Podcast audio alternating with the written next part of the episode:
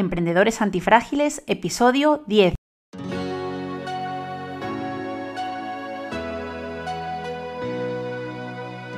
Hola, bienvenidos a un nuevo episodio de Emprendedores Antifrágiles, donde aprenderás cómo hacer crecer tu negocio a través de ejemplos reales de nuestros invitados emprendedores. Sacaremos a la luz la realidad sin edulcorar del emprendimiento y los negocios. Trataremos problemas reales que aparecen a la hora de hacer crecer un negocio, estrategias que no salieron del todo bien y sobre todo aprenderás cómo salir reforzado de estas situaciones y convertirte en un emprendedor antifrágil. Somos Lucía Ortega y Paco Lodeiro, fundadores de la consultora de marketing de crecimiento Ortega y Lodeiro si tienes un negocio quieres emprender, te ayudaremos a mejorar tu visibilidad, confianza y conversión a largo plazo.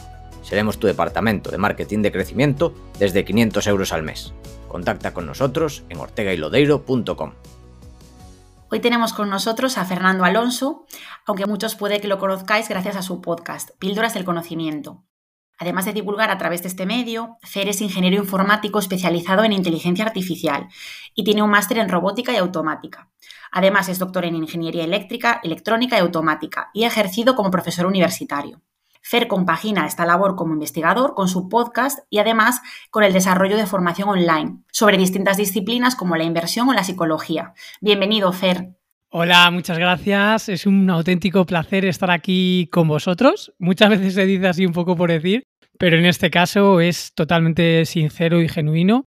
Puedo considerar amigos porque, bueno, he tenido trato con vosotros desde hace pues, ya bastante tiempo, con Paco un poco más, contigo este último año. Y tengo que recalcar que, que me habéis ayudado a mí en todo este periodo de tiempo, en diferentes aspectos, diferentes facetas, así que para mí es un honor y también una forma de devolver lo que me habéis contribuido, lo que me habéis apoyado, estando aquí con vosotros. O sea, que encantadísimo de pasar un rato entretenido hablando con vosotros. Así que, pues eso, un auténtico placer. Y lo que comentabas de, de quién soy y tal, eh, bueno, pues eh, quién soy al final, lo de quién soy es como muy marcar etiquetas, ¿no? Más bien a qué, en qué dedico mi tiempo. Bueno, pues doy clases en la universidad, también investigo en todo lo relacionado con robótica y luego en mi tiempo libre, pues tengo el podcast Píldoras del Conocimiento, que lo empecé al comienzo con un compañero y amigo, Abraham, pero ahora no está él, continué yo. Y bueno, también tengo algunos cursos online, he tratado de hacer algunos emprendimientos a lo largo del tiempo que ahora os contaré si queréis, y es un poquito...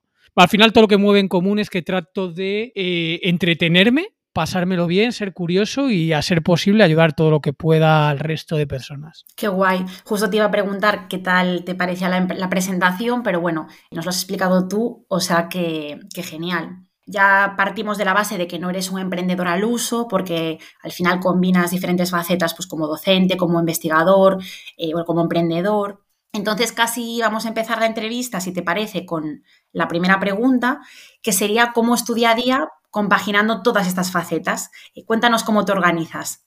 Pues al final, ¿cómo me organizo? Mm, si quisiera simplificarlo mucho, mucho, mucho, yo lo que hago es un poco, o intento juntar tres, tres modelos mentales que a mí me han sido muy útiles, que es, uno, intento priorizar y para, para, eso uso lo que es, no sé si lo conocéis, la matriz de Eisenhower, que es básicamente lo importante y lo urgente lo haces al momento.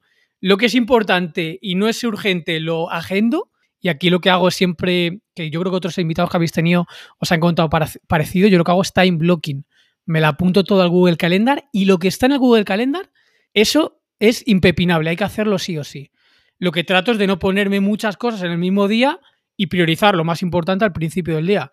Y luego voy como disminuyendo la importancia, pero nunca para estar saturado. O sea, para mí muy importante es estar relajado. O sea, intento tener el día generalmente relajado. Y bueno, eso es un poco lo que hago, matriz de Eisenhower, luego principio de Pareto, que es me centro en lo más importante y le dedico, como si dijéramos, el 20% de lo esencial que me da el 80% del resultado. Y luego los detalles los pulo si tiene sentido pulirlos. Si no, no los pulo. Y luego la otra tercera cosa que uso mucho frecuentemente es la ley de Parkinson aterrizado, es que me pongo deadlines, me pongo fechas límite, me las pongo a mí, me las pongo con la gente que trabajo y las fechas límites, eso sí que son innegociables. O sea, en plan, yo soy partidario de, mira, hazlo como quieras, puedes trabajar en, la, en tu casa, en la playa, donde quieras, como quieras, pero los deadlines son impepinables y un poco es lo que hago con mi trabajo también. Entonces, básicamente hago esas tres cosas y es creo lo que más me hace avanzar. No tiene tampoco mucho más misterio que eso, ¿eh? Bueno, muy estricto. ¿Y tomas alguna medida, porque estás hablando de organización en general, pero tomas alguna medida especial o límites concretos para equilibrar la parte de ocio y la parte profesional o solo usas esta organización para las partes profesionales, digamos? Lo uso para todo, lo uso para todo porque si te soy sincero es que mi, mi parte profesional es tan, creo, tan vocacional y es que es para mí es tan entretenimiento, o sea, tanto lo de la universidad como la investigación como lo del podcast, es que aunque no me hiciera falta ganar dinero para ello, lo haría, o sea, es que me gusta y me entretiene.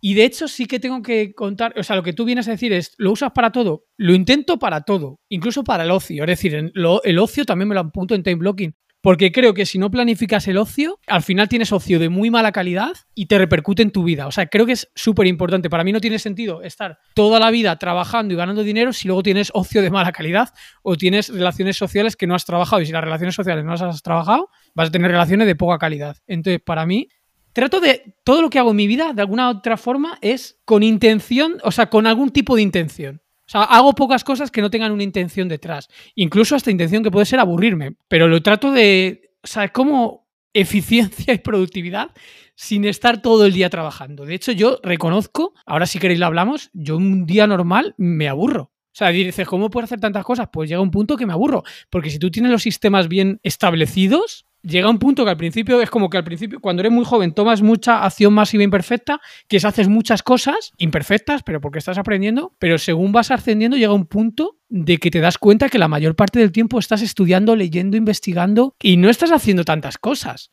O sea, yo la evolución que he tenido es de una acción masiva imperfecta a hacer muy poco, pero seleccionando muy bien lo que hago y que sea muy diferencial, muy perfecto también es por el área en el que yo hago, que es un poco investigación y tienes que aportar, tienes que diferenciarte. No es tanto hacer por hacer, sino como hacer algo que no haya hecho nadie. Entonces es un poco lo que, no sé si os he contestado, yo creo que más o menos. Sí, sí. Sí, sí, sí. Bueno, eso, lograr el equilibrio y siempre buscando la calidad en todas las áreas, pero del mismo, con la misma metodología. Bueno, tiene sentido, si lo metes al final todo en el time blocking, pues de esa manera también lo, lo ves gráficamente. Si te queda muy cojo, pues el área personal, y sobre todo si nos hablas de cuidar esas relaciones personales, está claro que les vas a prestar atención. Entonces era un poco esa pregunta, porque yo creo que es un tema muy recurrente el cómo no pasarnos de un lado ni de otro. Yo, lo veo de esta forma, o sea, yo lo veo como mi vida tiene que tener cuatro patas. Y si, y si no agendas las cuatro cosas, lo más probable es que se te vayan desbalanceando alguna de ellas. Entonces tienes que apuntar tema salud, tema laboral, tema relaciones, tema trabajo. Eh, si no tienes las cuatro cosas más o menos, es fácil que se te vaya por algún lado, ¿eh? Sí, muy de acuerdo, la verdad. Y bueno, luego volviendo entonces a tus proyectos y a estas diferentes eh, áreas de conocimiento, de desarrollo que practicas, cuéntanos, teniendo tu trabajo estable como, como docente, ¿qué te llevó o por qué empezaste a crear proyectos propios, más allá de tu carrera pues, por cuenta ajena? A ver, casi siempre que haces algo relevante surge de una necesidad, ¿vale? Yo retrotrayéndome mucho tiempo atrás, he intentado proyectos por varios motivos. Uno, porque por entretenimiento puro y duro, porque soy curioso y llega un punto que si me aburro de hacer lo mismo necesito cosas nuevas. O sea, por un lado era eso. Por otro lado, ambición de crecimiento. O sea, de alguna forma yo me consideraría un poco, entre comillas, muy, muy entre comillas, fracasado, si con mi capacidad y la suerte que he tenido, de dónde he nacido, en la familia que he tenido, con los medios que he tenido, si no intento hacer cosas que aporten valor o que tengan cierto tal, a mí en este Fernando actual de 37 años me consideraría un poco como autofracaso, ¿vale? Entonces, por ese lado siempre intento hacer cosas. Y luego, por otro lado, también os digo que hubo una época, un punto de inflexión en el tema de investigación, docencia. Es una carrera súper, súper competida, o sea, compites contra un montón de gente. Y entonces cuando haces la tesis doctoral y acabas, muy pocos se quedan. ¿Y por qué? Porque hay un filtro gigante. O sea, compites contra otras 15 personas, en mi caso fueron contra, sí, un alrededor de 15, muy, muy preparadas por una plaza. O sea, las probabilidades que tienes de progresar por ahí eran complicadas. Al final lo conseguí, ¿eh? me costó mucho esfuerzo. Esa carrera, esa competición fue dura. Lo conseguí pasar, pero yo tenía plan B y quería decir, oye, pues sí. Yo me di cuenta, estuve un tiempo trabajando en una empresa y me di cuenta que eso no era para mí. O sea, me veía muy restringido, me veía como una pieza de un mecanismo y no me gustaba eso. O sea, ya me di cuenta que no quería, no quería trabajar para nadie, no quería. Entonces tengo dos opciones me dedico a crear mi investigación y yo me dedico a crear mis emprendimientos, llámale como quieras. Eso es lo que me gustaba. Entonces empecé por ahí como plan B y luego me siguió gustando y seguí un poco para adelante. Entonces, ese ha sido un poco el motivo principal. Hay mucha gente que dice, no, por aportar valor al mundo. También, pero realmente el, motivo este de locus de control interno es porque quería eh, desafíos nuevos, siempre los he querido y porque me venía bien, o sea, creo que me habría más posibilidades de cara a futuro, entonces fue por eso un poco. Bueno, empezaste después de la universidad, nos hablas de que iniciaste algunos proyectos nuevos, ¿nos puedes contar algunos de los obstáculos que te encontraste en estos primeros emprendimientos?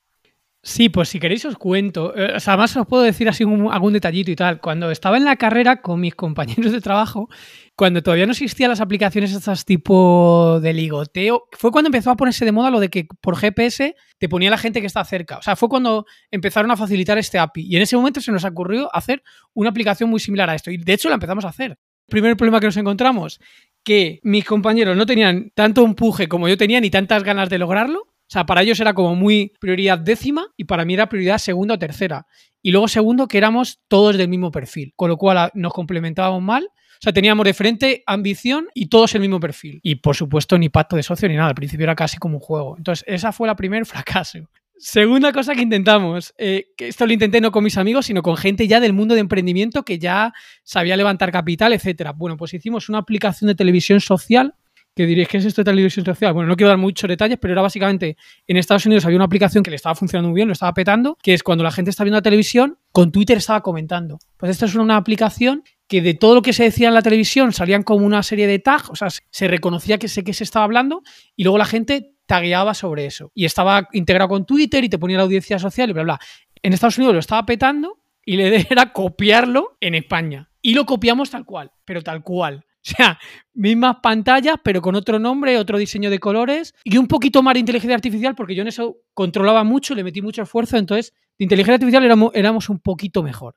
Y esta aplicación llegó a tener, creo que, ¿cuánto fueron? Como 40.000 descargas y también tuvimos financiación de unos 80.000 euros. O sea, que al final eh, iba más en serio porque había los dos socios. Yo estaba como advisor y como socio, pero en mucha menor cantidad, pero los dos que más tiraban de ella era gente que era muy, mucho más emprendedores seriales. ¿Y qué pasó, no? O sea, si iba todo tan bien, tenía tan buena pinta, teníais financiación. Pues lo que pasó es que no llegó a traccionar lo suficiente, realmente. No llegó a traccionar lo suficiente. Yo perdí enganche, eh, perdí porque vi que no era un camino que tirara y me centré en otros caminos, que fue potenciar muchísimo más mi investigación y mis, eh, mis proyectos propios, solo míos. Entonces, ahí la lección aprendida, que copiar lo que funciona en otros sitios no tiene por qué funcionar, lo que funciona en un país con una cultura aquí, en otras condiciones completamente diferentes, con otra cultura, no tiene por qué funcionar. Puede que sí, puede que no. Es más, os digo, creo que lo mismo en el mismo país, ejecutado igual, exactamente igual, pero comunicado de forma diferente, por el carisma que tengas, la autoridad que tengas, etcétera, también los resultados son completamente diferentes. Por la ejecución, las leyes, el entorno social, que cambian muchas cosas. Pero bueno, muchas también es una buena fuente de ideas, eso, lo de copiar. Que también, por ejemplo, Twenty al final fue eso, que al final acabó desapareciendo. Pero bueno, los, fundadores se llevaron un buen dinero. O uno que está arrasando en Madrid, que fuimos, no sé si fui contigo, Lucía. Yo creo, un día fui a comer con, con Javier Flores, que es Terra Burrito, que es una copia de Chipotle Mexican Grill. Y creo que va muy bien allí. O TGB, que es una copia de Shake Shack. O sea que bueno, hay cosas, digo para la gente que nos esté escuchando, que esté pensando en emprender, pues bueno, está bien, no va, como comenta ahora Fer, vale, puede no salir bien, pero como fuente de ideas no está mal. Si ves que algo está triunfando mucho en otro país, pues puedes inspirarte. Sí, pero yo creo que la gente no tiene muy en cuenta que no es tanto, o sea, la idea es importante, la ejecución es importante también, pero la persona que transmite la idea es súper importante a la hora de, cómo hace la captación de cliente, la captación de capital. O sea, la energía que tienes, la capacidad de convencer, el carisma, todo eso es súper importante. Y aunque copies todo lo demás, si eso no es igual, te puede decrementar o incrementar las opciones de éxito. Y además mucho, yo creo, ¿eh? Sí, sí, totalmente de acuerdo. O sea, yo complemento las dos ideas. Lo de no estar tan en contra de, de copiar, pero todo lo que comentas, 100% de acuerdo. Claro, no descuidar esos detalles porque no solo por copiar te va a salir bien, está claro. Y luego depende mucho de la barrera lingüística, es decir, es más fácil copiar, creo yo, en mi opinión, algo que funcione en un mercado que tenga una lengua igual, castellano, véase, que traer algo de Estados Unidos con un, con un idioma diferente a un sitio con otro idioma. ¿Por qué? Porque el idioma marca mucho la cultura también, ¿eh? Entonces creo que es más. La fricción es más grande cuando la copia va de diferente idioma. No sé si será. Para mí creo que es más difícil copiar algo que funciona en Perú o en Bolivia que algo que funciona en Estados Unidos, porque culturalmente estamos en España bastante asimilados a la cultura estadounidense, occidental, llámale como quieras. Depende igual de, de lo que sea. No es lo mismo la música que bueno, también mucha, mucha música se está copiando muy parecida a Estados Unidos y está triunfando. Pero bueno, a cosas más culturales que a otros temas. Bueno, esto habría que estudiarlo. También la edad de las personas. Sí, el entorno socioeconómico, porque ahí, claro, el entorno socioeconómico de Estados Unidos y España es más similar que Perú. Pero me refiero de copiar de Perú a Colombia. Claro, no, y que al final el modo de, el modo de ser, no digo que yo coincido contigo, que, a ver, evidentemente, pues el, tiene que coincidir no solo el aspecto lingüístico, pero creo que es muy importante porque casualmente, digo casualmente entre comillas, obviamente, que no, me veis, es cierto que la forma de ser o la forma de sentir al final las culturas son hermanas, ¿no? Entonces, eh, no es lo mismo comunicar o hacer una idea, o imagínate, pues tema social, cómo nos relacionamos eh, entre países hispanohablantes, es más parecido que países anglosajones. Entonces yo por ahí sí que entiendo lo que dice Fer, que, no hay que perder de vista eso, el, modo de relacionarse de las personas, que va muy de la mano también de la, comunicación, del lenguaje. Hombre, también el inglés es un idioma más directo y el español es un idioma pues más recargado, pero también con muchos más matices. Yo creo que ahí habría que hilar muy fino. Hmm, totalmente. Además, yo creo que ahora que estamos hablando, nos estamos centrando mucho en el segmento del business to consumer, pero seguramente que si nos centrásemos en el business to business o en el business to administration, las empresas tendrán más éxito las que sean más similares a las de Latinoamérica, creo yo, por la forma de hacer las cosas. O sea, no tiene nada que ver trabajar con administración en Estados Unidos o en Inglaterra que en España. En cambio, España y México, España, Perú, España y Bolivia, España y Argentina, por fortuna o por desgracia, eso hay que decirlo, pues sí, se parece mucho más. Claro, depende de tu propuesta de valor, pues le tienes que dar más peso a lo mejor al idioma, al entorno socioeconómico, al clima. El clima influye en lo que comentaba las relaciones sociales, el marco jurídico, todo ese tipo de cosas. Claro, depende de la propuesta de valor que tengas y te puede influir Interesante debate. Y luego una cosa que le, que he dejado en medias un poco de lo de las lecciones aprendidas. La tercera cosa que intenté fue eh, píldora del conocimiento. ¿Y esto por qué fue? Fue simplemente porque yo me di cuenta que los, artículos científicos que hacíamos no los leía prácticamente nadie. Era un poco triste que lo que descubría y que lo que implementaba no llegaba al gran público y a veces eran cosas interesantes. Entonces digo, joder, pues vamos a hacer otra. Y además ya se veía venir, que estaba habiendo nuevas formas de transmitir conocimiento que llegaban a más gente. Yo, de hecho, el tema creo que artículo científico hay que darle una vuelta grande y se le está dando una vuelta. Tampoco quiero entrar en muchos detalles, pero básicamente es un sistema un poco desalineado de intereses. Gran parte de ello es un negocio de lo que hay por detrás, de las editoriales, etcétera. Y hay mucho publicity, es decir, cantidad más calidad. Entonces yo detecté que había un problema ahí y dije, oye, pues joder, pues creo que podemos hacer otra cosa. Entonces de ahí surgió Pilar de Conocimiento, que es el podcast, son cursos, todo este tipo de cosas, pero en el fondo es todo eso, es transmitir conocimiento de una forma más accesible que, que lo que se estaba haciendo hasta ahora. Y entonces ahí, bueno, y ahí la lección que he aprendido, si queréis, porque al principio lo empecé con Abraham, es que, a ver cómo explico, con socio, o sea, acompañado, tienes más opciones de llegar lejos, ¿no? ¿De acuerdo? Pero tú solo tienes más opciones de empezar y hacerlo a tu estilo. Y aunque no llegue tan lejos a lo mejor, o no tan divertido el camino, pero tienes el control total. Entonces, por ese lado he aprendido esa lección, que tener el control sobre algo es importante. No sé cómo lo veis vosotros. Eh, bueno, eh, antes de, decirte nuestra opinión, es que estamos haciendo spoiler de la pregunta que, vendrá después acerca de los socios. Te quería decir, entonces, eh, entiendo que uno de los obstáculos en, píldoras del conocimiento fue pues esa diferencia a lo mejor de visión o de situación vuestra a la hora de desarrollarlo. o también era a lo mejor que nos complementabais. No, no, realmente el, complemento y el encaje era genial. O sea, nos llevamos súper bien, eh, nos complementábamos diferente visión, él comunicaba muy bien, muy asertivo, tal. O sea, yo creo que bien, simplemente que, que al final es un tema casi como de ambición. Para mí era algo como súper importante. Yo quiero hacer de esto grande. Y además yo, honestamente, del minuto uno que empezamos, yo se lo dije a él ¿eh? y a más gente, digo, yo creo que esto va a llegar a ser algo bastante grande porque lo iba a echar, iba a echar muchas ganas. O sea, cuando tienes muchas ganas y crees en ti mismo, creo que se pueden hacer cosas grandes. Había que meterle mucho esfuerzo y mucho tiempo. Entonces, eh, no todo el mundo puede apostar tanto o quiere invertir tanto en algo que no te da dinero. Es que en el fondo es eso. Es meterle mucho tiempo a algo que no te da dinero. Entonces, eh, al final es un poco que todo el mundo tenga el mismo alineamiento, yo creo. Esa es la clave. De hecho, bueno, podemos hablar ya del tema de los socios, ya que lo sacamos ahora, que casi lo has respondido, pero yo te preguntaría la tercera pata de los socios, que es cómo te organizarías ahora con lo que sabes si montases una sociedad o emprendieses con uno o varios socios. ¿Obligatoriamente tiene que ser con socios? no, no, pero si lo haces con socios, digo, puedes hacerlo sin socios o con socios. En el caso de ser con socios, sí, sí, ¿cómo te organizarías en ese caso? Con, con, ellos, digo, dejar claro los objetivos, que estén alineados, no sé, hacer un pacto de socios, qué poner en ese pacto de socios, qué buscar en los socios y qué haría que descartases a unos sobre otros. No sé, ahora que tienes esta experiencia, que has trabajado en varios proyectos con socios, ¿qué consejos darías a nuestra audiencia sobre este tema? Bueno, yo el primer consejo que daría es que si tú tienes claro lo que quieres hacer para empezar, yo no lo haría con socios. Es decir, si te sientes miedo lo que sea, contrata asesores, eh, lo que quieras, mentores, pero si lo haces tú solo es que tienes el control absoluto. Entonces yo soy, soy partidario de eso, ¿vale? Depende de la personalidad de cada uno, ¿eh? Si te ves que no tienes suficiente empuje, lo que sea, igual sí que te viene bien hacerlo con más gente.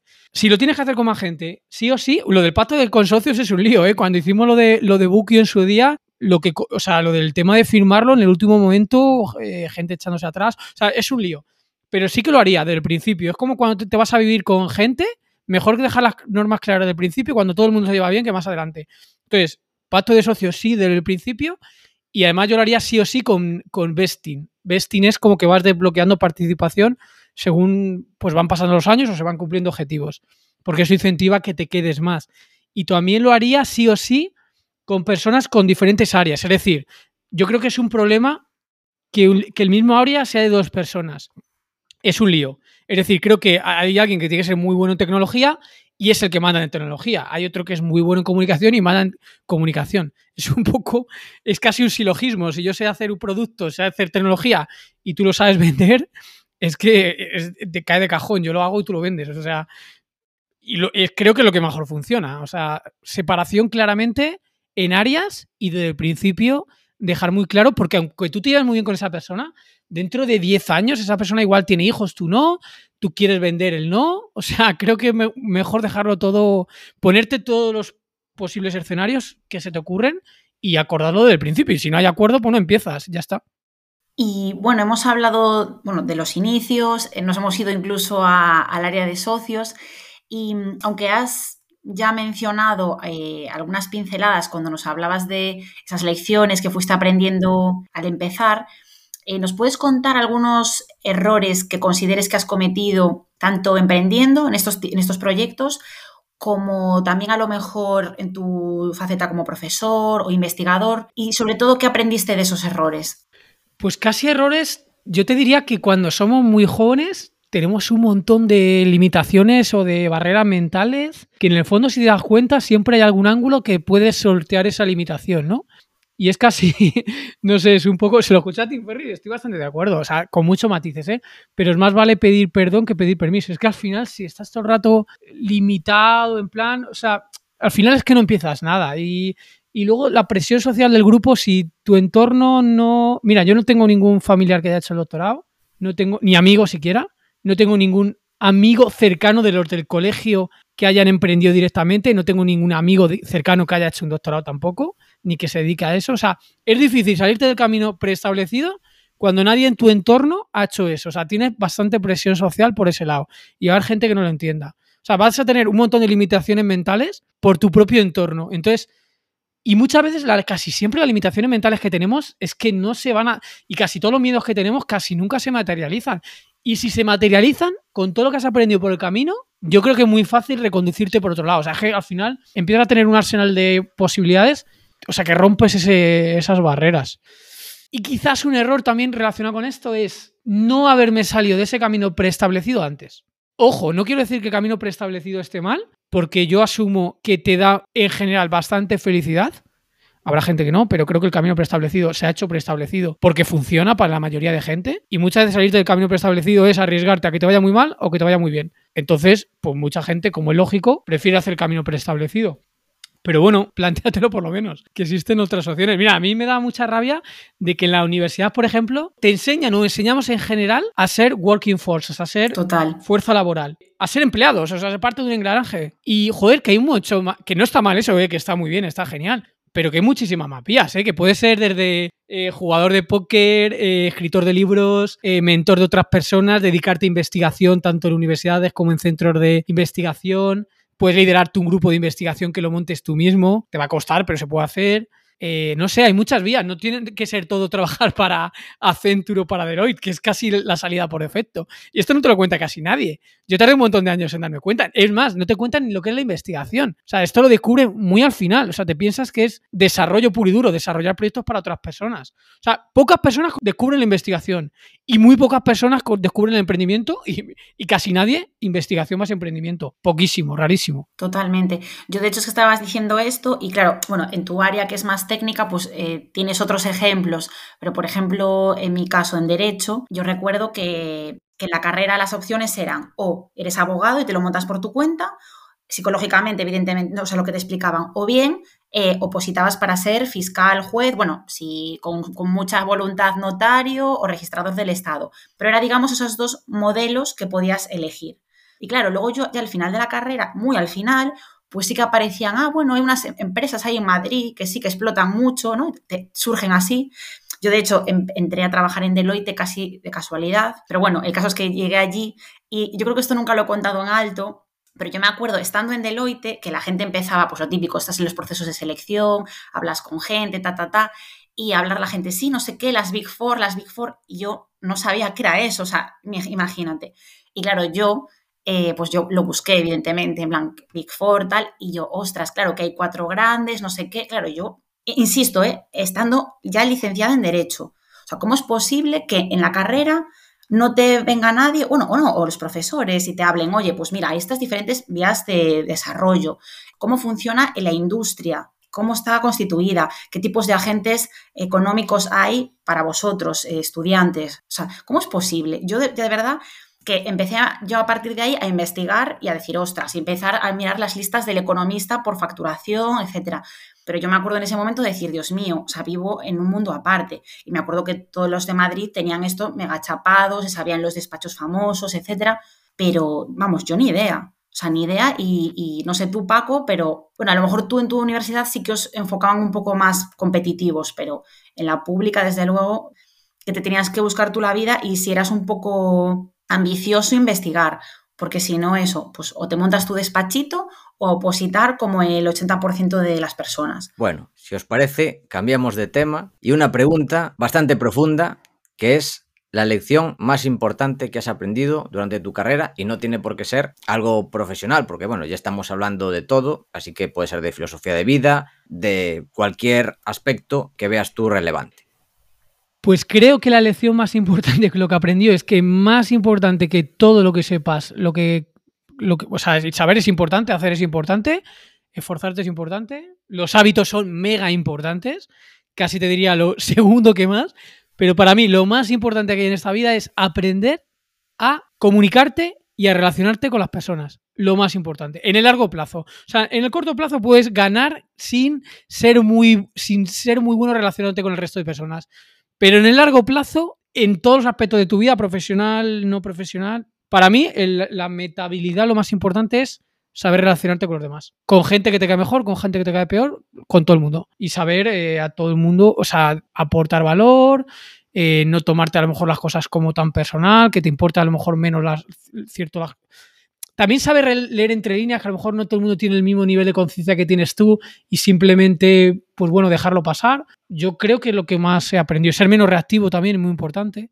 Para mí creo que la lección más importante y la que más cuesta de desarrollar. Yo de hecho cuento como anécdota, casi todos los años me intento de alguna forma u otra leer o volver a leer el libro este famoso, el cómo ganar amigos e influir por las personas, que sé lo que cuenta, pero es refrescarme a mí la importancia de eso, la importancia de, de, de ser humilde o de intentarlo, porque hay veces que yo mismo, hay veces que me voy creciendo y, y, pierdo humildad, o sea, me lo noto. Y, y, joder, es un problema, porque es que además es que caes mejor a las personas y consigues más cosas y te va mejor siendo agradecido y humilde.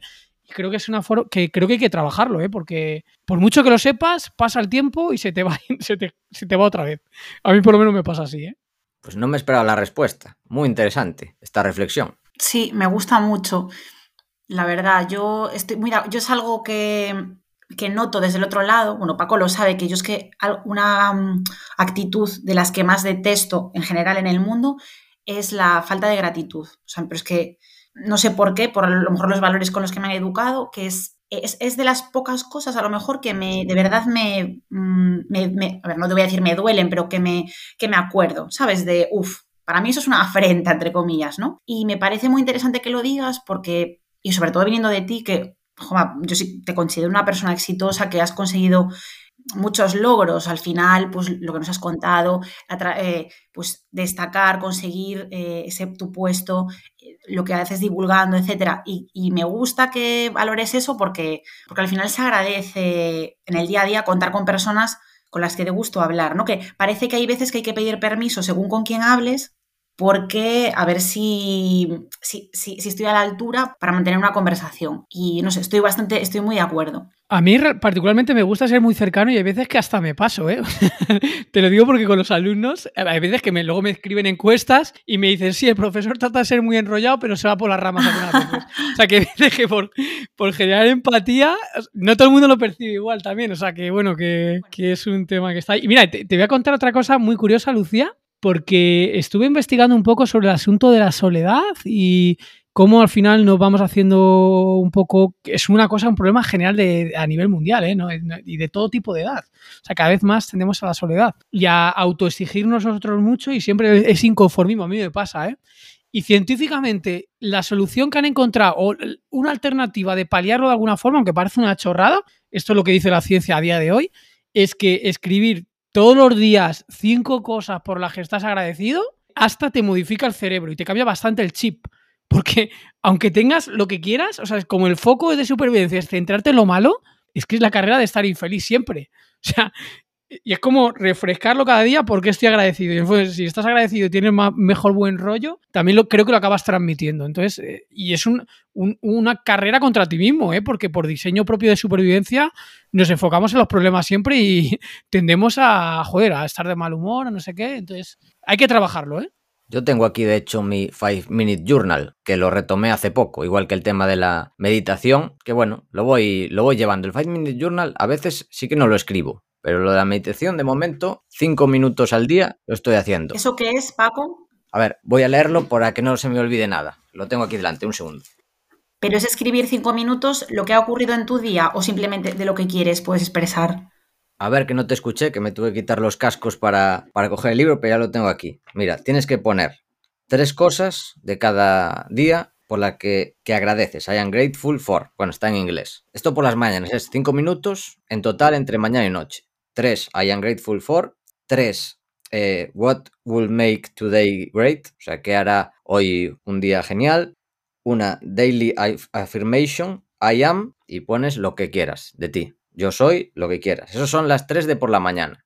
Y luego, por la noche, tienes tres cosas buenas que han pasado hoy y tienes que responder a la pregunta, ¿qué podría haber hecho hoy mejor? Y tienes que ir cambiando, evidentemente, de día a día. Bueno, no necesariamente. Porque puedes estar agradecido. Ah, sí, puedes estar siempre agradecido por lo mismo. Tú como quieras. O sea, no hay. Bueno, no sé si hay normas. Si las hay, cuando empecé a hacerlo, ya se me olvidaron, pero creo que no. puedes estar agradecido siempre por lo mismo y que te lleguen. Por ejemplo, yo lo último que escribí, que podría haber hecho algo mejor, que es haber trabajado más los días anteriores en mantener el orden y la organización, que eso habría hecho del último día que escribí el diario un día mejor. Y muchas veces lo pongo, el tema de la, de la organización. ¿eh? Pues me, me parece interesante. En la reflexión diaria. Pues yo os iba a comentar que me encanta esto porque eh, yo en general, en general en la vida, pues soy una persona que me ilusiono por tonterías. Eh, pues yo qué sé, siempre que voy a comer fuera me gusta brindar por todo, o siempre que hay un atardecer bonito me emociono y no sé, es típico que en mi entorno me dicen, ay, que como qué fácil es hacerte feliz, ¿no? O yo qué sé, me regalas, yo qué sé, en el supermercado hay algo que me gusta porque el empaquete es bonito y ya me hace mucha ilusión. Me encanta eso de que digo, pues mira, al final es una moda, o sea, moda, lo digo en el buen sentido, ¿no? Que se está generalizando porque realmente creo que es que si todo solo nos basamos en grandes cosas para ser felices, es que, o sea, espérate tú ¿Cuántas, ¿Cuántos logros grandes tienes en la vida de decir, ostras, pues me he licenciado, si, si la persona que haya estudiado, o eh, pues me he casado, o he tenido un hijo, que evidentemente son fechas señaladas, pero es que si tienes que esperar una fecha señalada, ¿cuántas tienes en la vida? O sea, cinco o seis. Entonces, me parece muy, me parece muy bonito, la verdad, para, para darte cuenta también, me imagino, ¿no? Cuando lo escribes, que yo eso nunca lo he hecho, pero mm, o igual un día malo, coges tu diario y dices, ostras, pues es que realmente he escrito, llevo tres semanas o llevo un mes todos los días eh, agradeciendo todas estas cosas, ¿no? Que al final no estoy tan mal o no debería estar tan mal. Sí, y además muchas veces estamos en piloto automático y esto te obliga a reflexionar, no solo sobre las cosas buenas, sino también qué cosas deberías mejorar. Y si muchas veces pones que deberías mejorar en lo mismo, entonces es que tienes que introducir hábitos y por lo menos eres consciente de estas cosas y tienes que empezar a pensar cómo cambiarlas.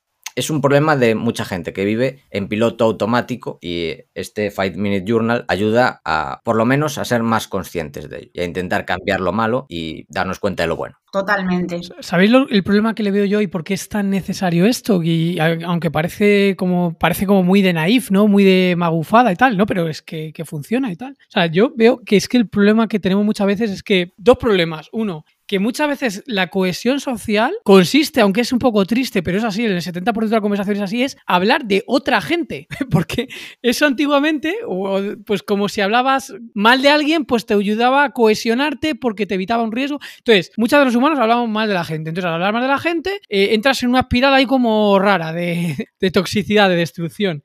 Y luego la otra cosa que pasa es que dado el sistema que tenemos, que no digo que esté mal, que está bien, pero muchas veces casi todo o muchas cosas las hacemos por interés. O sea, en plan, hablo contigo porque tengo el interés de esto. Entonces, unes esas dos cosas y, joder, es muy fácil caer en, en una rutina un poco, no sé, mala. Entonces, ese aterrizar, escribirte porque eres agradecido e intentar hacer cosas genuinamente porque todos estemos un poco mejor, pues yo creo que tiene sentido, ¿sabes? O sea, lo veo así. Pues sí.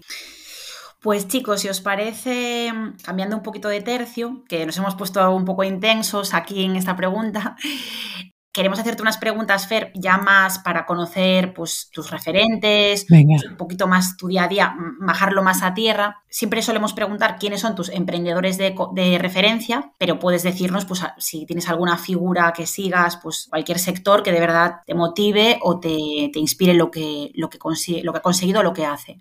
Sí, mis grandes referentes son casi los que he leído en libros. O sea, me gusta bastante leer y hay libros que me han encantado y que me han influido bastante. ¿eh? O sea, desde libros de Graham, Buffett, eh, bueno, Buffett no, porque no lo ha escrito él, eh, Peter Lynch, luego libros como Bloomberg, los libros del fundador de Nike, del Richard Branson con su Virgin, del Carnegie también, que montó su empresa de comunicación, etcétera. Me han influido mucho. Hoy me estoy leyendo precisamente el libro de Peter Thiel, que es el fundador de PayPal y de Palantir, o cofundador, son así un poco referentes a nivel internacional. Y luego, referentes a nivel de gente que conozco, si hablamos de emprendimiento puramente, eh, a mí en castellano, dos personas que me han inspirado bastante son Marcos Vázquez, de Fines Revolucionario, y Rubén Wu, que es de tema de fotografía y tal. Son dos personas que me gustan por cómo lo hacen. Los valores. Y los valores me refiero a prácticamente divulgan casi todo gratuito y lo que no gratuito lo hacen como asequible. no solo es por eso, es un poco los, los principios que tienen ellos de comunicar y tal. Me parecen bastante inspiradores, como marcos de referencia me gustan. De hecho, yo antes de este podcast estaba escuchando Radio Fitness Revolucionario. Estaba escuchando el podcast que tenía con una invitada sobre toma de decisiones. Me estaba gustando bastante. Y bueno, Lucía entrena todos los días con él. Bueno, con él, entre comillas. Exacto, sí, con su, bueno, tiene uno de sus programas que es Unbreakable, eh, está disponible en una app que es Mammoth Hunters y la verdad es que está genial. Entonces, claro, yo digo, voy a entrenar con Marcos. Bueno, realmente es que sale Marcos haciendo las, eh, los ejercicios y a mí me parece un crack, la verdad. Le sigo también en Instagram y coincido en que, en que es muy inspirador. Y aparte lo hace todo muy práctico, muy honesto. O sea, no se va mucho por las ramas. Se nota que no lo hace por alardear de todo lo que sabe, sino porque realmente busca causar un impacto en la gente. Decir, oye, eh, haz, empieza a mejorar hoy, ¿no? O haz este reto. Por ejemplo, el reto el año pasado, el verano pasado, de la comba.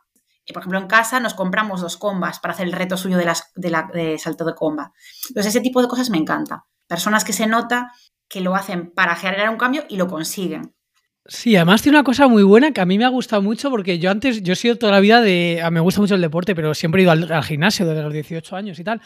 Y me parecía como imposible estar fuerte sin ir al gimnasio. Y todo este periodo de pandemia, que no he pisado el gimnasio, me he construido un gimnasio en casa y he seguido básicamente los principios un poco de lo que hace Marco Vázquez. te das cuenta que puedes estar mejor que nunca sin pisar un gimnasio. O sea, es una cosa te rompe un poco el dogma este de que no tienes que hacer todos los días pecho y bíceps y luego otra semana. O sea, se puede hacer muchas otras formas de entrenamiento que son más biofuncionales, más... Sí, sí, totalmente. Por ejemplo, le gusta mucho la kettlebell porque es un entrenamiento muy completo de balística y tal. Sí. O de hacer dominadas en casa. O sea, que no hace falta realmente tanto equipamiento para entrenar, ni mucho menos. O sea, al final ha comoditizado de alguna forma esto también. Bueno, dejando a Marcos Vázquez, que también puede decir que también estoy leyendo el libro de Saludablemente, pero bueno, quizás se anima a venir por aquí, ojalá en el futuro. Pero vamos a seguir hablando un poco de emprendimiento y de vida en general. Y nos gustaría saber qué herramientas utilizas o son imprescindibles para ti en tu día a día.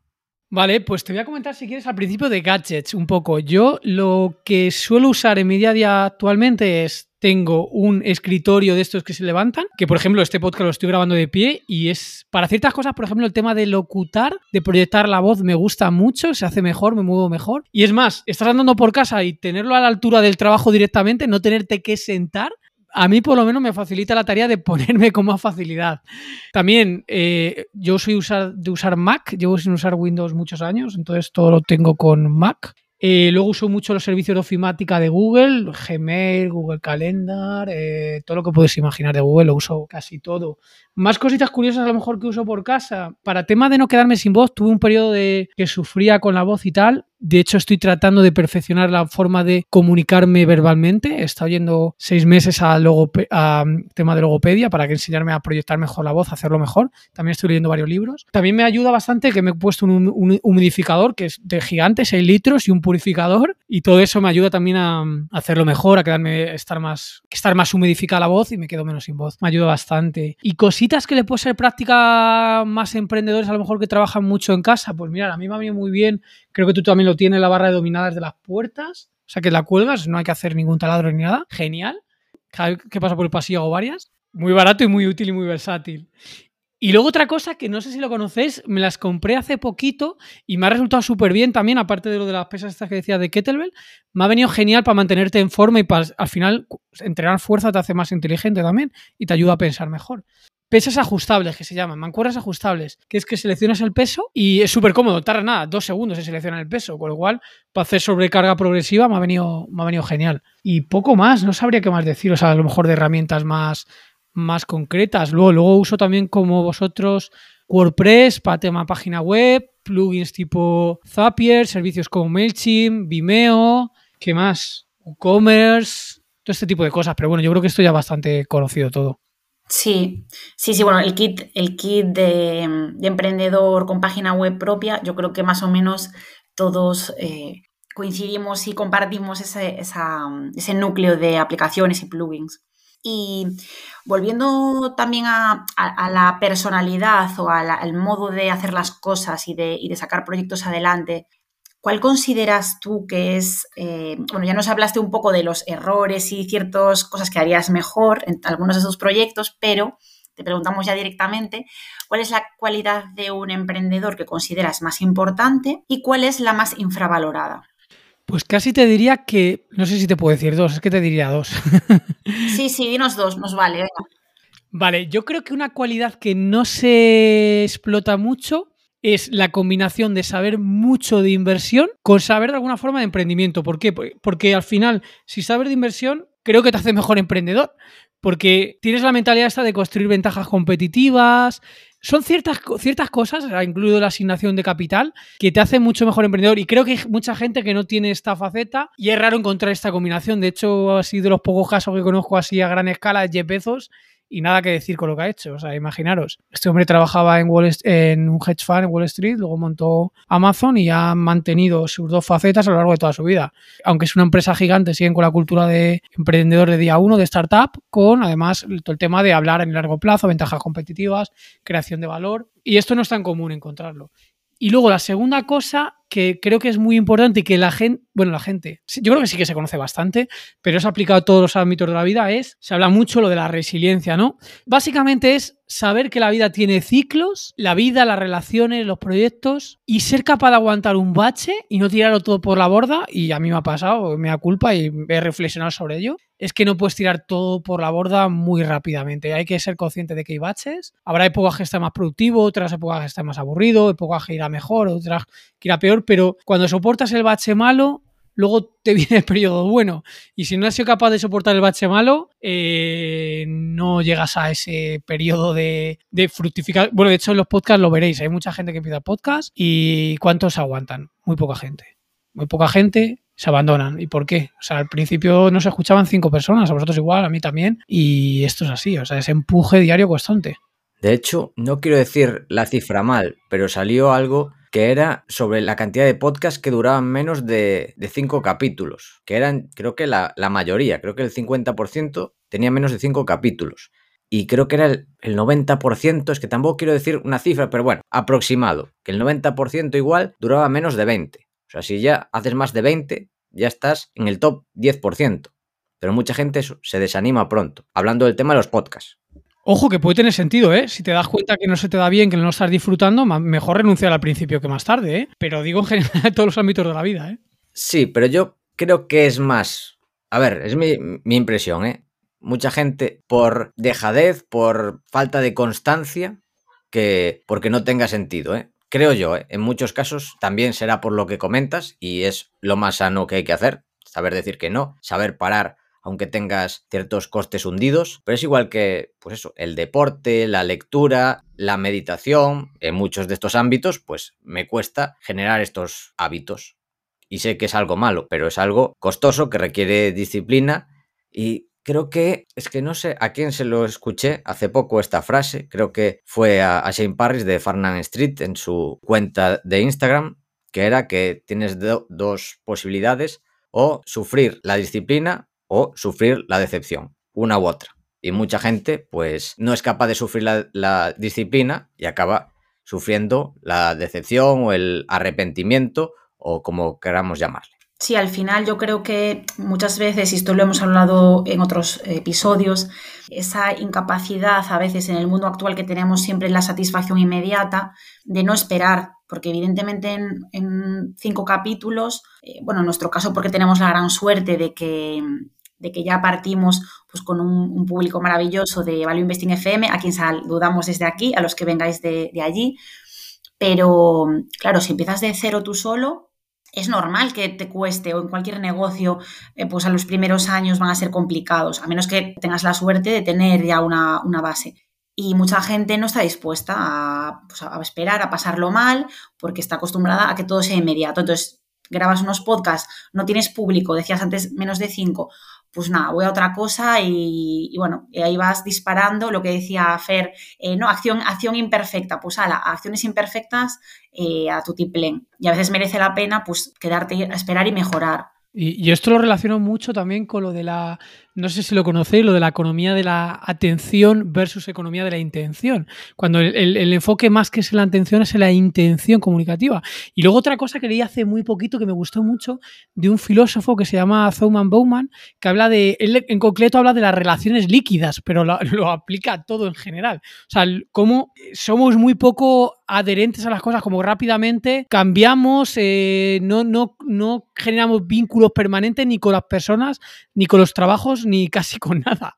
Es todo cada vez más frágil la relación que existe. Sí, sí. Yo eso lo leí, de hecho, también en Farnham Street de Shane Parrish. Lo descubrí y pues eso, es un nuevo modelo mental, forma de ver la sociedad que totalmente, que bueno, si alguien no te lo comenta, pues no caes, pero es que totalmente. Lo que ha cambiado la sociedad en estas últimas décadas, que es algo que muchas veces, hablamos de temas evolutivos, no estamos preparados en muchos casos y nos hace ser infelices, buscar esta felicidad a, a corto plazo. Y todo el rato coste de oportunidad, coste de oportunidad, coste de oportunidad. ¿A qué estoy renunciando? ¿A qué estoy renunciando?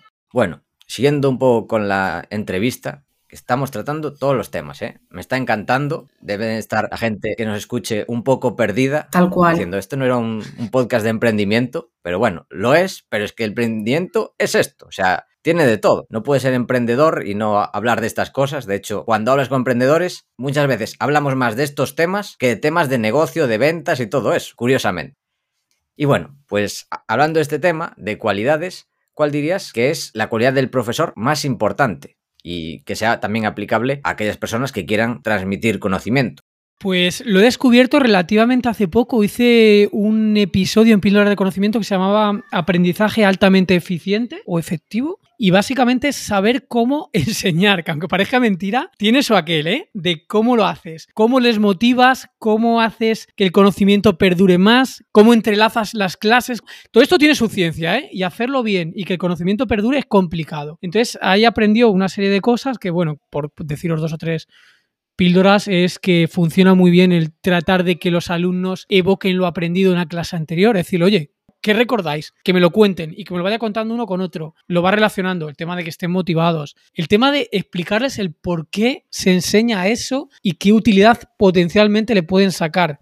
Pues toda esa serie de cosas es, importante. Y lo que os estaba contando antes, el tema de cómo proyectar la voz, cómo hacerlo más apetecible, influye bastante. Vosotros habéis estado seguramente con algún profesor que decías, mira, no me, no me interesa nada lo que me está contando, pero me lo cuenta con una pasión que lo estoy disfrutando. Y lo contrario, hay gente que sabe mucho, pero no sabe transmitir y desconecta súper rápido. O sea, que es, es un arte en sí mismo. O sea, que todo esto también hay que trabajarlo. Sí, Totalmente. Hablando de lo que estabas diciendo, esto me recuerda a un proyecto que, bueno, espero que eh, un día pueda mostrarle aquí e entrevistarle a un otro amigo nuestro, a Rafa Juliana, que creo que de hecho hablasteis de este, este tema de aprendizaje, si mal no recuerdo. Eh, estaba trabajando un poco en eso, cómo enseñar a otras personas a formar, que, a realmente enseñar bien. Me parece un tema súper interesante y súper necesario, que a día de hoy, con todos los avances que hay, siga habiendo personas que, o incluso en ponencias, etcétera, que no sepan cómo conectar con su, con su público, o sea, sean alumnos o sean personas a las que tienes que enseñar.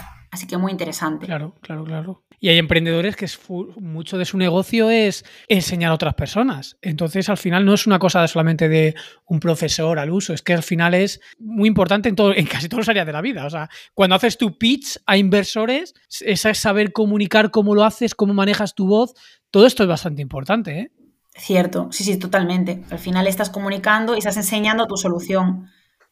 Bueno, y ya por ir eh, encabezando el final de esta entrevista, que la verdad está siendo apasionante, eh, ahora sí que te vamos a preguntar temas un poco más variopintos, para que nos cuentes tus preferencias, para conocerte un poquito más. Entonces, empezamos por la primera pregunta, que es que nos digas un deportista histórico o un equipo de cualquier deporte. A ver, yo el deportista que más he seguido por duración es Messi. O sea, yo veo los partidos del Barcelona por Messi porque me gusta cómo juega y entonces y luego si te diría cuál es el mejor o el peor, bueno, hay muchos. Aquí el mejor español probablemente Rafa Nadal y por supuesto que es una figura para mí también. Así que, pero bueno, es lo obvio, todo el mundo te va a decir Messi, Nadal, Fernando Alonso, Pau Gasol, Indurain, todo esto te lo va a decir todo el mundo y para mí también. Me ha sorprendido, ¿eh? Porque tienes las respuestas más originales en todo, pero aquí las menos originales. Bueno, no pasa nada, a veces hay que ir a lo seguro, Paco. Pero bueno, son las que son, no pasa nada, no se puede ser más original en todo. Pues bueno, vamos a ver en la segunda. Eh, cuéntanos eh, un artista que te inspire, de cualquier disciplina puede ser. Puede ser cantante, puede ser director de cine, de lo que tú quieras. Bueno, pues por ser un poco original voy a decir Mannofer. Bien, bien, originalidad, me gusta, me gusta. El guitarrista de Dire Straits, guitarrista y cantante y un sitio para comer en una reunión de negocios eh, al que llevarías a tus eh, colegas y qué pedirías en ese sitio. Pues aquí es que sí que no os puedo responder nada porque no soy absolutamente nada fanático de restaurantes ni de estilos de comida. Me da un poco igual. Para mí es como muy, muy commodity. No soy nada. Le llaman foodie, ¿no? Que es la tendencia de decir ahora. No soy nada de ese estilo. Me da, me da un poco igual. Y además, me da, os voy a admitir que me da un poco de coraje. ¿eh? El tema de ir a un sitio en plan postureo para decir que he estado aquí y tal casi, casi me, molesta más que. Me, o sea, me da igual, pero me molesta casi. O sea, no, es algo que tú valores, no. Eh, ir a comer a un sitio a otro, te da igual. Sí, lo importante para mí es la compañía. El sitio en general no tampoco, no, no, no tengo nada en especial. ¿Y no valoras entonces, por ejemplo, la calidad nutricional? Pues un sitio de eso, que vayas y digas, pues tengo que comer aquí, pues voy a este, porque racionalmente tiene comida sana y a precios razonables. Si tienes que elegir un sitio, ¿a cuál irías tú? Pues no sabría deciros, ¿eh? un sitio, hombre, preferiblemente que sea comida tradicional y que sea comida pues la menos procesada posible y tal, pero hay muchos restaurantes.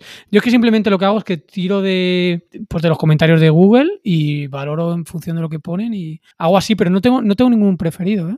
Qué curioso, pues a mí esto sí que me ha sorprendido, ¿ves? O sea, esto sí que me ha parecido pues llamativo, ¿no? Que sobre todo estamos viviendo, yo creo que, no sé si una burbuja gastronómica, que cada vez... Yo sí que soy fan, ¿eh? quiero decir, yo sí que es algo que valoro, etcétera, la experiencia, pero creo que igual en algunos puntos nos estamos pasando un poco. Pero bueno, que, que me resulta curioso yo creo que eres la primera persona que me lo dice tal cual. En plan, pues mira, es que no. Sí, sí. O sea, ¿para qué me lo voy a inventar? ¿Me voy a ir de que me encanta no sé qué? Sí, no. No, es que además uso la siguiente heurística. Como muy bien en mi casa, comida súper natural y cuando voy fuera es que me da igual ir a comer cualquier lado, como si me llevas al McDonald's, porque como, bien, como viene el 90% de las veces, el resto no me obsesiona comer súper bien, ni súper caro, me da, me da un poco igual, ¿eh? Bueno, yo eh, me propongo un reto y es que si algún día vienes a visitarnos por aquí, vamos a intentar llevarte a tomar así comida rica, gallega, tradicional. Vamos a intentar emocionarte. Nos lo proponemos, Paco. ¿Qué te parece? Complicado, pero lo intentaremos. Bueno, y mm, una canción que te motive para trabajar. En general, para trabajar no me gusta prácticamente nada ponerme música porque creo que me genera distracción y gasto cognitivo sí que me gusta la música, pero para trabajar no me pondría ninguna. Si me tengo que poner algo, me pondría algo como música tipo chill out, binaural, música así como más de... Y lo usaría solamente como por aislarme más si resulta que hubiera ruidos a mi entorno, pero para trabajar no, no suelo usar música. Así como una canción, un grupo que me gusta bastante, por responder algo, Coldplay me encanta y Héroes del Silencio también. ¿Viste el documental de, creo que es en Netflix era o en Prime? Bueno, no lo sé. A mí me encantó. En Netflix. Está increíble. Pues es que me, gustó muchísimo. Y no sabía yo la historia que tenían ellos de éxito fulgurante internacional. Bueno, me voy por las ramas, pero... Yo sí, porque lo viví desde pequeñito y de hecho empecé a tocar la guitarra eléctrica por, por Héroes del Silencio. Yo copiaba ahí las canciones de Juan Valdivia, o sea que sí, siempre me ha flipado mucho. Qué guay pues bueno, yo se lo recomiendo a todo el mundo porque está muy bien y muy interesante también la filosofía que tenían ellos, muy, muy interesante el documental.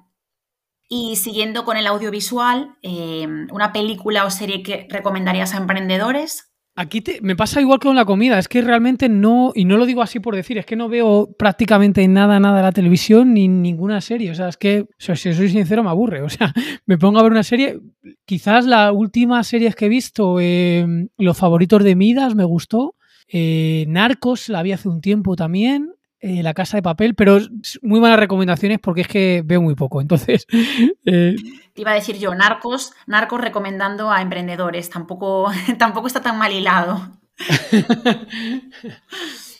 Eh, bueno, y ya para terminar esta, esta batería de, preguntas, un hobby que te guste para desconectar del trabajo. Para mí lo perfecto es la combinación de deporte con socializar, o sea, deporte social. Si puedo jugar al tenis con amigos, maravilloso. Si puedo irme con la bici con amigos, maravilloso. Si no es con deporte, que solamente irme a tomar algo, también. Pero la combinación me, me gusta bastante, hacer deporte social. Es lo que más me ayuda a desconectar. O ir a hacer surf también con amigos, todo ese tipo de cosas. Me gusta un viaje con amigos para. Por ejemplo, un viaje, me gusta siempre los viajes que hay un trasfondo de hacer algo detrás. Más que solamente me voy a este sitio y voy a estar tumbado en la playa sin hacer nada. No. Me gusta ir para hacer algo. O sea, voy porque quiero correr en la playa. Voy porque quiero hacer la ruta de no sé qué. Voy porque quiero hacer surf en este sitio. Bueno, Ahora toca una pregunta triple sobre aprendizaje, aunque ya hemos hablado bastante. Y la primera parte de la pregunta es, ¿Qué es lo que más te ha sorprendido este último año? Bueno, en este último año prácticamente nos diría que nos ha sorprendido todo, casi todos, todo lo que hemos vivido. Para mí sí que os tengo que o sea, reconocer que para mí ha sido un año duro por el tema de la... Yo he sido bastante prudente con el tema del COVID, he sido muy prudente, no creo que no lo he cogido hasta la fecha. Y ese ser tan prudente me ha hecho una reducción de sociabilidad muy drástica y, la he sufrido. O sea, o sea no voy a decir que tiro el año porque no, pero no lo he pasado excesivamente bien por ese tema, porque lo empecé muy bien, todo el tema pandemia, los primeros meses, pero los últimos meses me ha costado. Entonces, he aprendido, por así decir, lección aprendida, que para mí el tema social, por si no tenía tan claro, es súper importante. La segunda parte es, ¿qué has aprendido este último año? A ver, creo que muchas cosas. La obligación de hacer un episodio cada vez de píldora de conocimiento, que en el fondo lo que hago es que me desnudo y casi cuento todo lo más interesante que he aprendido, muchas cosas. Por deciros lo último que me tiene tremendamente loco, no sé si lo conocéis, lo que son los sistemas de recompensa variable. ¿Os suena? A, mí sí que me suena, yo creo que esto es, eh, lo habló en su newsletter eh, Álvaro, puede ser Paco, que no, por ejemplo el tema de la lotería, ¿no? La posibilidad de ganar algo que nos engancha muchísimo. A ver, yo estos temas me cuesta saber de dónde los saco, porque normalmente o, o de Álvaro, o de Marcos Vázquez, o de Farnan Street, o si no también de tu programa, de píldoras. Entonces, me suena, pero no sé de dónde. Pues yo, yo le he cogido no, no, de ninguno de estos, de los que comentas, que yo también lo sigo. Yo ha sido del tema de estudiarme toda la literatura que tiene, bueno, toda, parte de la literatura que tiene Robert Sapolsky, que es una persona que da clase en Stanford, un investigador, y me da cuenta que se aplica multitud de áreas. O sea, es cómo conseguir que algo se vuelva deseado y te enganche. O sea, maximizar el enganche entre la tecnología, en las relaciones sociales, en todo. Y es algo muy brutal. Es como al final, cuando tienes una recompensa variable, es decir, que puede no producirse, puede producirse más, puede producirse menos, puede ser anti-recompensa incluso, eso nos vuelve hablando mal, jodidamente adictos. O sea, jodidamente adictos. Y es lo que está detrás de las máquinas perras, de las redes sociales, del enganche que tenemos con cualquier dispositivo tecnológico, que puede ser enganche a cosas que incluso nos perjudiquen. Por ejemplo, engancharnos a una relación tóxica, engancharnos a la máquina tragaperras, engancharnos a, a, tecnología que no es útil, que no tiene ningún propósito, que no te solventa nada, pues, ¿cómo diseñar esos sistemas? Yo lo estoy tratando de aplicar a mi área de robótica social, pero que incluso se puede aplicar hasta el tema del podcast. Porque en el fondo, si lo pensáis, normalmente, ¿por qué escuchas un podcast? ¿Cuál es tu sensación antes de escucharlo? Pues tiene la sensación un poco de, de FOMO, ¿no? Es fear of missing out. Es oye, que es que me puedo perder algo. Algo, ¿y por qué? Porque anteriormente escuché este podcast y me hizo conectar los puntos. En algún episodio y en otro a lo mejor no aprendí nada, en otro aprendí cuatro, en otro me hizo perder el tiempo, pero ese tema variable, esa dopamina variable es muy adictiva, muy, muy adictiva. Y, estoy dándole vueltas de cómo aplicarlo a diferentes áreas, eh, intentando que sea un propósito positivo, no simplemente enganchar por enganchar. Pero es que hay tecnologías que son útiles, pero por estar mal diseñadas, sin sistemas inteligentes de cómo hacerlo, la gente no lo usa, ni nosotros tampoco. Entonces me tiene bastante eh, enganchado ese tema, sistema de recompensa variable. Y además, si lo juntas con tema social, más todavía. O sea, ¿te gustaría aplicar este estímulo que a veces es peligroso a, a, otras tecnologías buenas? Lo estoy aplicando a mi investigación. Lo estoy aplicando a mi investigación y creo que lo voy a empezar a aplicar de alguna forma a lo que hago en píldoras de alguna forma. Tengo que darle, tengo que darle una vuelta. Porque la recompensa puede ser de muchos estilos. Desde, por ejemplo, cuántos escuchas tienes, cuántos likes te dan, eh, si te regalan un libro por escuchar el episodio, si este podcast en lugar de hacerlo eh, con audio lo hago en un betaverso. Hay muchas formas de hacer las cosas y de innovar. O sea, a mí me, me preocupa mucho el tema de innovar. Porque es lo que más me supone un reto intelectual. Entonces, le estoy dando vueltas por ahí. Y bueno, hay algún tema más también que estoy investigando. Lo que pasa es que para tema de emprendimiento igual la gente le pilla un poco lejos. Pero bueno, en tema de inteligencia artificial hay bastantes temas que me apasionan, tipo Federated Learning, Transfer Learning, eh, hay, varias cosas. Y estoy enfocando mucha investigación por ahí. ¿Y de metaversos qué estás investigando sobre ese tema en concreto? ¿O cómo lo estás enfocando, la investigación? Pues eh, entender un poco cómo va todo este tema, porque esto es un tema muy, muy apasionante también. Pensar lo siguiente, teníamos hace años solamente el mundo físico, ¿no? Luego el mundo digital era pura simulación. ¿De acuerdo? Luego empezó a inventarse la conexión entre lo digital y lo físico, que es lo que le llamamos en tecnología los gemelos digitales, digital twins, que es lo que pasa en el mundo físico, realimenta el mundo virtual. O sea, está como sincronizado. Y puedes trabajar en el mundo físico o en el mundo virtual. La siguiente evolución es todo el universo puramente digital que no tiene absolutamente nada relación con el físico. O sea, no es un simulador, es puro virtual. Y en el puro virtual está lo que le llaman los metaversos y también se puede llamar, si son varios metaversos simultáneos, le llaman los multiversos. ¿A dónde quiero ir a parar con esto? Que en el metaverso se pueden hacer un montón de cosas que no se hacen ni tienen nada que ver con el mundo físico. Desde, por ejemplo, en el metaverso se va a pagar con, por ejemplo, con Bitcoin o con algo que no tenga nada que ver con el mundo físico. Puede ser moneda digital. Puede ser hacer un podcast en un metaverso. Puede ser automatizar procesos que no son automatizar procesos de una cadena de producción en un mundo físico, en un mundo virtual. O sea, creo que puede ir bastante por ahí tecnológicamente o por, este tema de, innovar me interesa. Y creo que es un tema que no está muy explotado y que casi la gente ni lo conoce. Y se están metiendo empresas bastante fuertes también, Nvidia, Microsoft, en todo este tema del metaverso. Y bueno, es un tema que me, me interesa bastante. Creo que se puede innovar por ahí. A ver, nosotros somos accionistas de una empresa de eSports que compite en un metaverso, que ahora están, de hecho, a día de hoy, en estos momentos, compitiendo en el Progress para ser los mejores del mundo en matar a unos jefes virtuales, en unas mazmorras virtuales. Totalmente, sí, sí, sí. Y comprar parcelas virtuales, es que hay un montón de cosas, ¿eh? Second Life fue el, metaverso, unos metaversos originales y, World of Warcraft. Ahora cada vez hay más, pero bueno, es, interesantísimo este mundo de los metaversos, sin duda.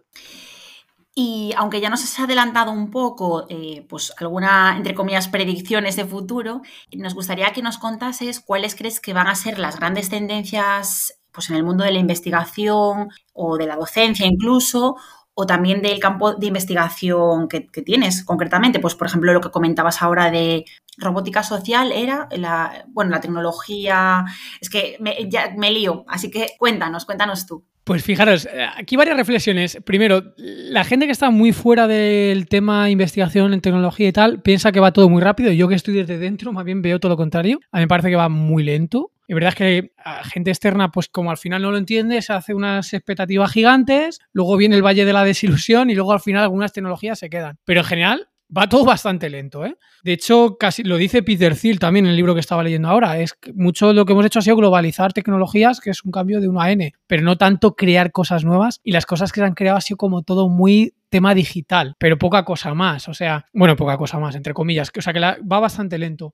Y luego, en cuanto a tendencias a nivel que creo que puede tener sentido de emprendimiento, de investigación y tal, creo que va a haber bastante, los últimos años, bueno, desde la revolución industrial hasta ahora ha sido todo mucho tema de tecnología digital, creo que va a haber bastante evolución en tema energético porque lo tiene que haber y unido a, todo, unido a todo el tema del cambio climático. O sea, creo que va a haber mucho avance o debería haberlo en estas áreas. De hecho, yo lo veo en el pliegue de los proyectos europeos y los nacionales te empiezan a pedir requisitos sí o sí de tema de, ESG, ¿no? De tema medioambiental, de huella de carbono, etcétera. O sea, por ahí lo estoy viendo ya en el día a día que se empieza a pedir muchos requerimientos de esto. O sea, creo que va a haber mucho, debería haber muchos avances en todas estas áreas. Al final en cada área habrá muchos podríamos hablar de qué avances puede haber en robótica, qué avances puede haber en inteligencia artificial, pero bueno, así como muy líneas generales, puntualizaría esos, estos dos áreas. Y últimamente, no sé si va a llegar o no, pero veo como mucho impulso en el tema de realidad virtual. ¿eh?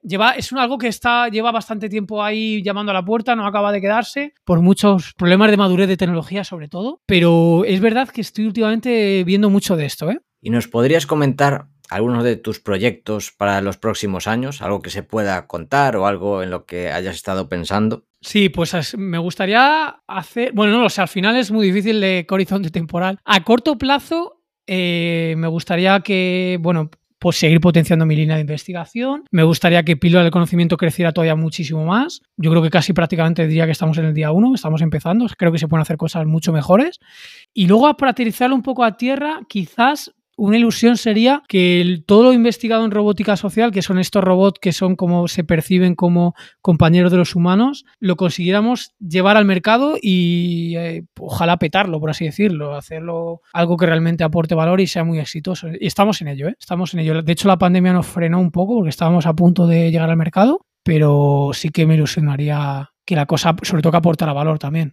Qué guay, pues ya nos irás contando y si tienes pues eh, novedades, esperamos tenerte también de vuelta y nos cuentas la, evolución. Hacemos otro, eh, decir, otra batalla de reflexiones que nosotros encantados.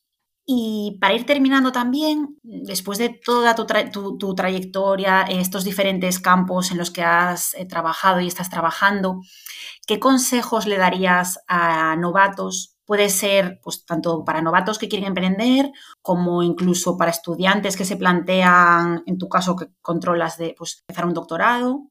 Y también, además de estos consejos, ¿qué libros les recomendarías como imprescindibles? Pues mira, para emprendimiento diría que el libro de, del fundador de Nike, Phil, ¿cómo se llama? Phil Knight. ¿Cómo es? Phil Knight. Phil Knight, perdona. Sí, es Soy Dog, o en español Nunca te pares. Ese libro creo que te da mucha energía como emprendedor. Eh, cómo conocer amigos y cómo es, cómo conocer ¿Cómo amigos. hacer amigos, ¿no? Cómo hacer amigos y influir a las personas de Del Carnegie y también le vale para los emprendedores. Y como tercer libro para emprendedor, aunque podría comentar otros cuantos más, pero me quedaría con el libro negro del emprendedor de Fernando Trias de Bes para un emprendedor. Muy bueno. Sí, es muy cortito y tiene algunas píldoras interesantes que mucha gente se las hubiera leído antes de empezar.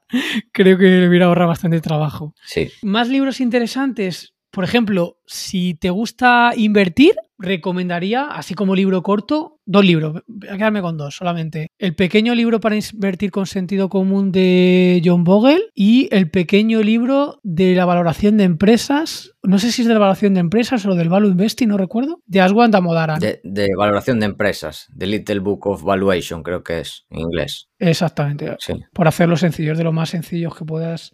Son dos enfoques diferentes y creo que esos dos bastante bien, se leen fácil. Eh, libro, de, por así deciros, alguno de, mm, de psicología. Es que podría decir pensar rápido, pensar espacio, pero creo que es muy poco digerible. Y Compórtate de Rasa Polkai también es poco digerible. Diría, pues mira, me voy a quedar con uno que la gente no va a conocer, pero se llama Pequeño Tratado de Manipulación para Gente de Bien. Ostras, me, me gusta el título.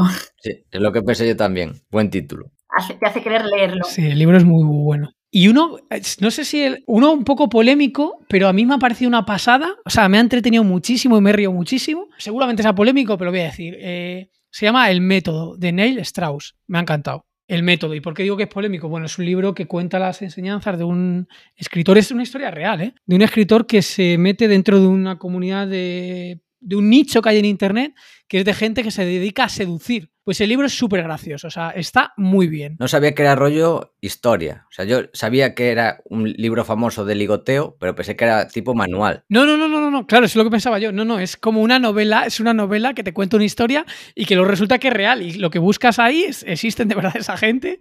Y, joder, estás, y es que es un libro de psicología realmente, de cómo pensamos los humanos y todo. O sea, que a mí me ha parecido una pasada. Y tiene 650 hojas, pero me lo leí en dos días. O sea, me parece divertidísimo. ¿eh? Además, con ese nombre, el método, tiene nombre de manual. El método. Sí. Se llama The Game en inglés, el juego. Ah, vale. Es que la traducción engaña bastante. Y bueno, además de todos estos libros que la verdad, bueno, buena compilación, sabiendo además todo lo que lees, me parece que has hecho un esfuerzo de, de síntesis, ¿no? De darnos esta selección. ¿Qué consejos les darías también a estos novatos eh, que van a empezar?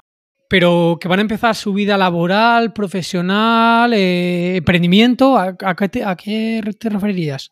En principio, si, si te apetece, si, si se te ocurre algún ejemplo para personas que se planteen emprender o que estén empezando a emprender. Pero si se te ocurre, pues también a estudiantes, ya que eres profe, o consejos útiles para que les vaya bien en la subida profesional, también nos vale. Pues mira, el primer consejo de todos, seguro que Paco está de acuerdo conmigo, en que se enteren de una vez, si no se han enterado, que en qué consiste el interés compuesto. Eso, primer, eso te cambia la vida. O sea, cuando te das cuenta de eso, Sí, sí. te explota la cabeza. Y hay mucha gente que todavía no lo conoce eh, y que empiezan a coger confianza, porque no es lo mismo la teoría que tomar acción. O sea, primer paso es eso. Segundo, que intenten hacer cosas, porque al final el interés compuesto de alguna forma te da mucho capital, pero en el largo plazo. Si quieres capital en corto plazo, eh, la mejor forma es montar negocios y te van a decir, no, es que claro, las, em- las startups fracasan el 70%, el 80%, muy bien, pero que lo puedes intentar en mil veces, ¿eh? No pasa nada. Y cada vez aprendes. Y si te sale bien, ya te ha salido bien. Entonces, que también empiecen cuanto antes a intentar hacer cosas. Que no tiene que ser ni por montar negocio que te dé dinero. Simplemente, no sé, proyectos personales. Creo que es interesante. Yo cuando tenía 17 años o 18 años, que os he mencionado a Mark Knopfler, yo quería ser Mark Knopfler. y me tiraba 7 horas al día tocando la guitarra, súper obsesionado no sé, obsesionarte con algo que te guste. Yo diría que eso, sin, sin dejar tus amigos, ni todo este tipo de cosas, ni cosas que tienes que hacer cuando eres joven, porque tampoco se trata de volverte un maníaco ahí ahorrando dinero para hacer interés compuesto. Disfruta, pero joder, aprende este tipo de cosas y lo que te obsesione profundiza, porque te va a diferenciar bastante y te lo vas a, te lo vas a pasar bien. Buenos consejos. Y bueno, para terminar, nos gustaría que nominases a un emprendedor o emprendedora que te gustaría que viniese al podcast. Pues Rubén Wow, voy a decir. Rubén Walk es un chico que tiene, tiene un par de canales de internet, uno se llama Sendero de Rubén y otro es Rubén Walk, creo que es de fotografía, pero me gusta porque mezcla temas de fotografía con temas de emprendimiento, con temas de incluso de, de espiritualidad y puede ser interesante, ¿eh? Y además creo que tiene bastante componente social, de compromiso con, con hacer las cosas bien y tal, así que me parece interesante. Genial pues nos lo apuntamos en nuestra lista de candidatos y ojalá le apetezca venir en algún, algún momento.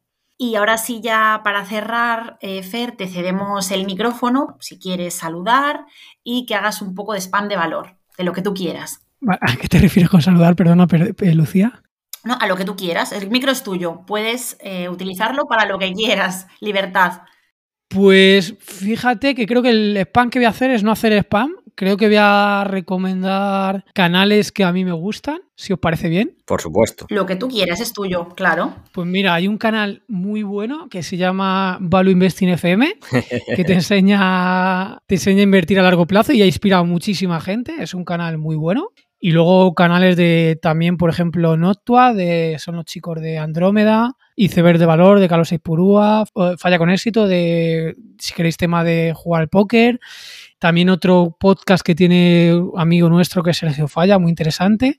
Y a lo mejor, mira, el tema de la gente que le guste un poco más de astrología, eh, exploración espacial, hay un podcast interesante, se llama Señal y Ruido, me gusta bastante. Y nada, lo voy a dejar así. Yo creo que, bueno, podría recomendar muchos más, pero así que me acuerdo a bote pronto. Son canales muy interesantes que te pueden hacer, te pueden hacer aprender mucho. Muy buena selección. Value Investing FM, sin duda, totalmente recomendable. Número uno.